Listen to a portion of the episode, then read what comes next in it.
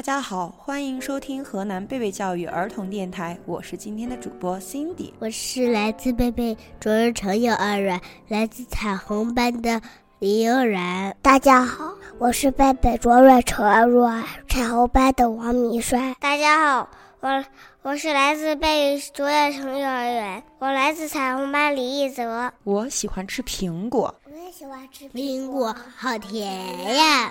我知道苹果。长在树上，爸爸带我摘过苹果。巧了，今天我们要分享的故事就是苹果树。这个故事我知道，是美国美国最伟大的绘本作家之一斯尔斯尔夫斯坦的著作。从前有棵树，它好爱一个好男孩。每天男孩都会跑来，他收集它的叶子，把叶子变成皇冠，看吉斯利的国王。男孩会爬上树干，钻着树枝荡秋千，吃吃苹果。他们还会一起玩捉迷藏。玩累了，男孩就在他的树荫下睡觉。男孩好爱这棵树，好爱哟，树好快乐。日子一天天过去，男孩长大。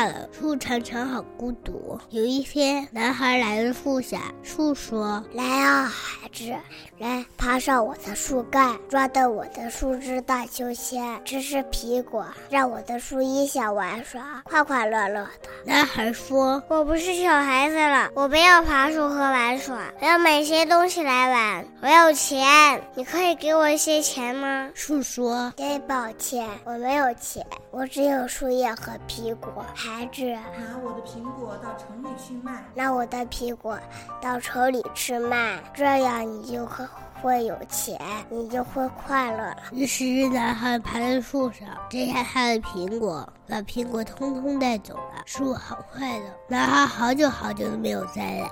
树好伤心。有一天，男孩回来了，树高兴的发抖。他说：“来啊，孩子，爬上我的树干，抓到我的树枝荡秋千，快快乐乐的。”男孩说：“我太忙了，没有时间爬树。我想要一间房子保暖。”我想要妻子和小孩，所以需要一间房子。你可以给我一间房子吗？树说：“我没有房子，心里就是我的房子。不过你可以看一下我的树枝，枝干房子，这样你就会快乐了。”于是男孩砍下了他的树枝，把树枝带走，去盖房子。树好快乐，只是男孩好久没有再来，所以呢，当男孩再回来的时候，树太快来了。快乐几乎说不出话来，他轻轻地说：“来啊，孩子，过来玩呀。”男孩说：“我又老又伤心，玩不动了。我想要一条船，带我离开这里。你可以给我一条船吗？”树说：“砍下我的树干，去造船吧，这样你就可以远航，你就会快乐。”于是男孩砍下了他的树干，造了一条船，坐船走了。树好快乐，但不是真的。过了好久好久，男孩又再回来了。树说：“我很抱歉，孩子，